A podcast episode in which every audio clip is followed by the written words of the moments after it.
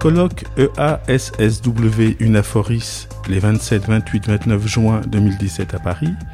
Les formations du travail social en Europe. Faire bouger les lignes pour un avenir durable.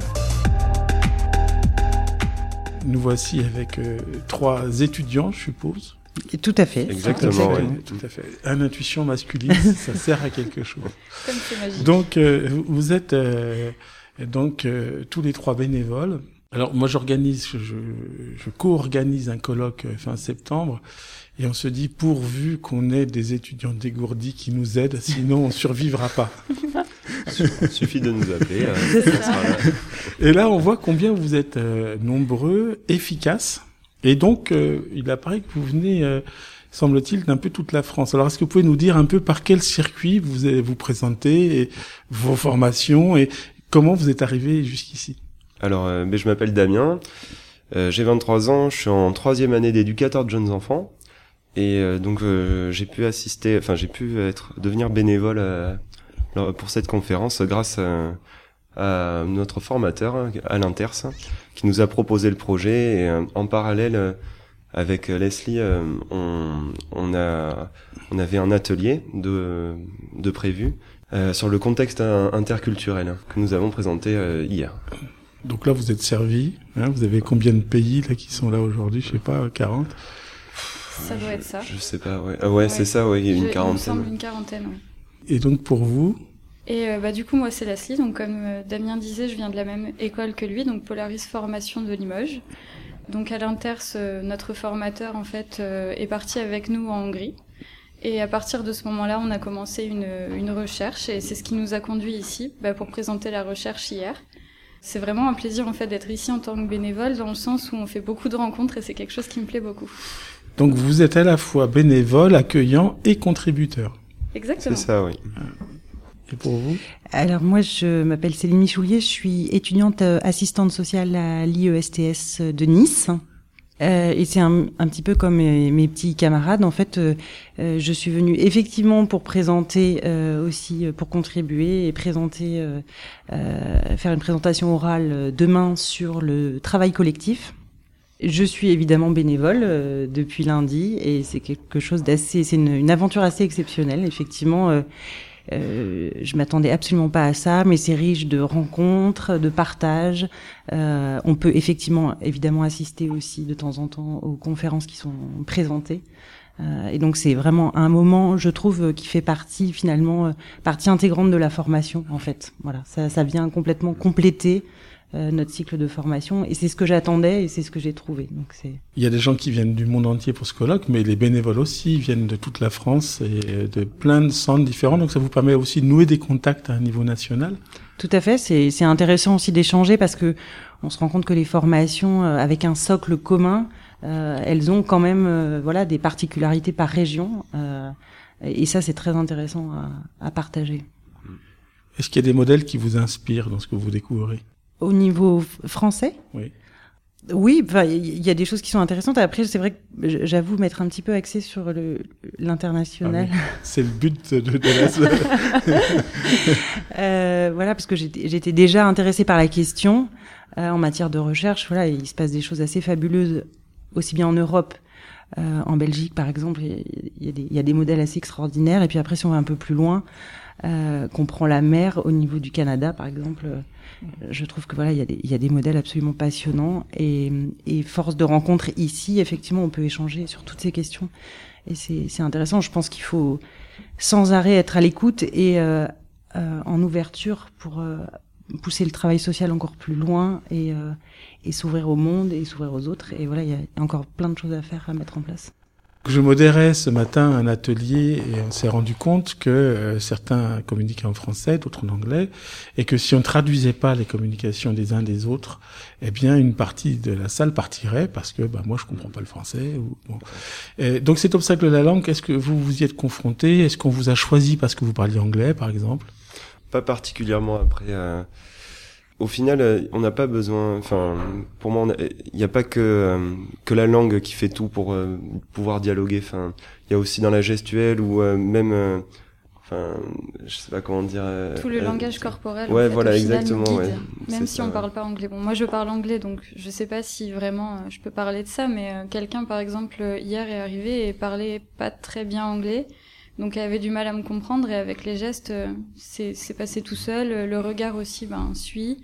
Euh, Il y a tout un tas de choses en fait euh, autres que l'anglais pour communiquer et c'est ça qui est intéressant à mettre en mettre en œuvre quand on est ici. Et je- justement, je trouve que c'est une dimension dont on discutait avec des participants ce matin, c'est que euh, nous qui sommes très francophones, hein, hexagonaux, ça nous fait vivre l'expérience d'être étrangers. C'est-à-dire que nous, on est étrangers par rapport à eux. Hein. Exactement. Même si on les accueille chez nous, on se rend compte qu'au final, on est un peu tous étrangers les uns des autres euh, entre Mm. nous.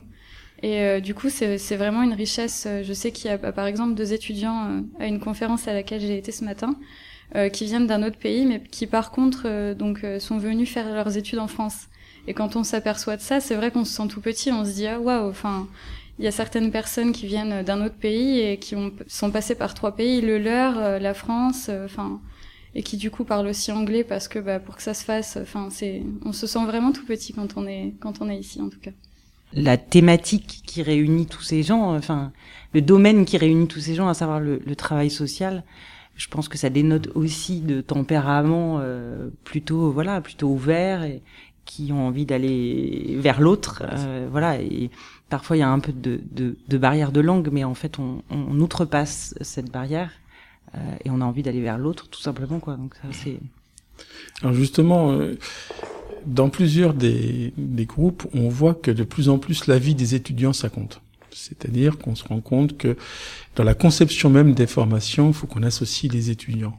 Donc ça, vous, vous êtes euh, les premiers concernés, vous êtes tous les trois étudiants. Hein Euh, Est-ce que vous vous sentez associé à l'évaluation de la formation, à sa conception?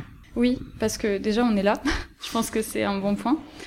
Et euh, bah en fait, on se rend vite compte que aujourd'hui on est étudiant, mais demain on sera professionnel. Et euh, c'est à partir de ce moment-là, en fait, que je pense qu'on a toute notre place euh, justement pour évaluer bah, tout ce qu'on peut vivre en tant qu'étudiant. Bah, les conférences euh, qu'on peut voir vraiment sur euh, sur le sujet qui nous rassemble tous aujourd'hui, euh, c'est vraiment quelque chose qui nous fait devenir professionnels. En fait, c'est des conférences qui sont adressées aux professionnels, mais si on y est convié, c'est bien que demain, ce sera nous les professionnels et que ça fait partie de notre cursus de formation. Donc oui, je pense qu'on est totalement acteurs. C'est nous la future relève. Hein. Nous, je pense que à l'IESTS de Nice, euh, ils ont vraiment cette envie-là euh, d'associer les étudiants à, à la conception pé- pédagogique, quoi. C'est-à-dire que euh, voilà, ils nous demandent euh, sans arrêt des retours sur euh, euh, sur les sur les modules, la manière dont les modules sont pensés, organisés, les outils de travail, etc. Et ils font beaucoup de tests. euh, voilà, ils sont capables d'une année à l'autre de changer, euh, euh, de réorienter, etc., de réajuster par rapport au retour de l'année précédente, quoi. Donc, je, pense qu'on est vraiment associé à, ce- à cette démarche. Bon, il y a des incontournables, hein, il y a des choses qui, qui, qui bougent pas, mais dans l'ensemble, je, en tout cas, on est dans une école plutôt très dynamique et où le dialogue est plutôt relativement ouvert et on, on peut, euh, voilà, assez facilement euh, participer, quoi. La coparticipation. Vous avez le sentiment d'être entendu? Euh, oui, on a le, enfin, oui, on a le sentiment d'être plutôt euh, entendu. Euh, encore une fois, après, les, les moyens d'agir sont pas toujours évidents et, et, et tout ce qu'on propose, c'est, pas toujours faisable. Mais en tout cas, oui, on est entendu. Le dialogue est ouvert. C'est surtout ça qui est, qui intéressant. ouais. Alors, une dernière question, parce que on va pas vous garder trop longtemps, mais vous avez une tâche importante. mais une dernière question, c'est que euh, dès le premier jour, le directeur de la cohésion sociale euh, disait que ben, la réforme euh, avance et qu'il y aura un socle commun aux EJE, aux AS, aux CESF, aux éducateurs. Comment vous le voyez, vous? Qu'est-ce que vous en pensez d'un socle commun Comment vous le voyez? Pour ma part, je pense que c'est une chance dans le sens où j'aime beaucoup voyager et je, enfin, il me semble en tout cas que le diplôme ayant un socle, un socle commun, euh, ça pourrait être beaucoup plus simple en fait pour partir à l'étranger euh, à l'avenir. Je sais pas exactement euh, ce que ce socle commun prévoit. C'est vrai que ça peut être une richesse dans le sens où on aura tous un tronc commun, cœur de métier social. Euh, ce qui fait que du coup, ça pourra aussi peut-être permettre de reposer les bases et de se connaître un peu mieux entre nous, parce que des fois, par exemple, on peut parler d'éducateurs techniques spécialisés. Certaines personnes ne voient, enfin ne savent pas ce qu'elles y mettent derrière ou ne savent pas exactement ce que c'est, quelle est la nuance entre un éducateur spécialisé et un ETS, par exemple, donc éducateur technique spécialisé. Et je pense que le fait de placer un socle commun, comme, enfin, ça permettra de mieux se connaître pour mieux pouvoir travailler ensemble. Et je pense que l'avenir tend vers ça. Vraiment de, de tous pouvoir travailler ensemble, que ce soit éducateur de jeunes enfants, euh, AMP, euh, enfin, voilà, moi je, je pense en tout cas que ça peut être une chance, vraiment. Parce que de plus en plus, on est, euh, on est voué à avoir des équipes pluridisciplinaires. euh, Enfin, ça se voit dans les stages où, où on est. On est, on travaille avec des psychologues. Même, enfin, je vais parler pour les EJ, on parle, on est avec des auxiliaires, des CAP, mais aussi de plus en plus d'éducateurs spécialisés. C'est pour ça que oui, c'est vrai que ce tronc commun euh, permettrait, voilà, de. Et puis même, euh, même au niveau personnel, on apprendrait plus de choses et c'est ça le, la richesse de, ce, point. Nous, on a eu euh, à Nice, on a eu l'occasion de faire euh, quelques séances de travail euh, euh, transversales euh, sur le- les, différentes euh, promos, et en fait, on s'est rendu compte qu'on on, on était bourré de représentations, vraiment. Le stéréotype. Euh, ouais, complètement euh, sur les, les, les autres métiers. Donc, euh, on l'a pris à, à la rigolette, mais c'est vrai que c'était assez impressionnant. Euh, et du coup, euh, voilà, je pense qu'effectivement aujourd'hui, euh, on ne peut plus travailler tout seul, c'est impossible. Euh, euh, Il y a des visions maintenant de territoire, des visions territoriales. On travaille sur un territoire, on travaille avec des partenaires, il y a des dynamiques partenariales, et on est obligé de travailler les uns avec les autres, dans l'intérêt des personnes, parce que on, pas qu'on oublie euh, les personnes, c'est c'est pour les personnes concernées hein, qu'on travaille. Donc euh, dans leur intérêt, il faut qu'on on, travaille euh, les uns avec les autres. Et pour ça, c'est important. Je pense qu'effectivement sur les questions, par exemple d'éthique, déontologie.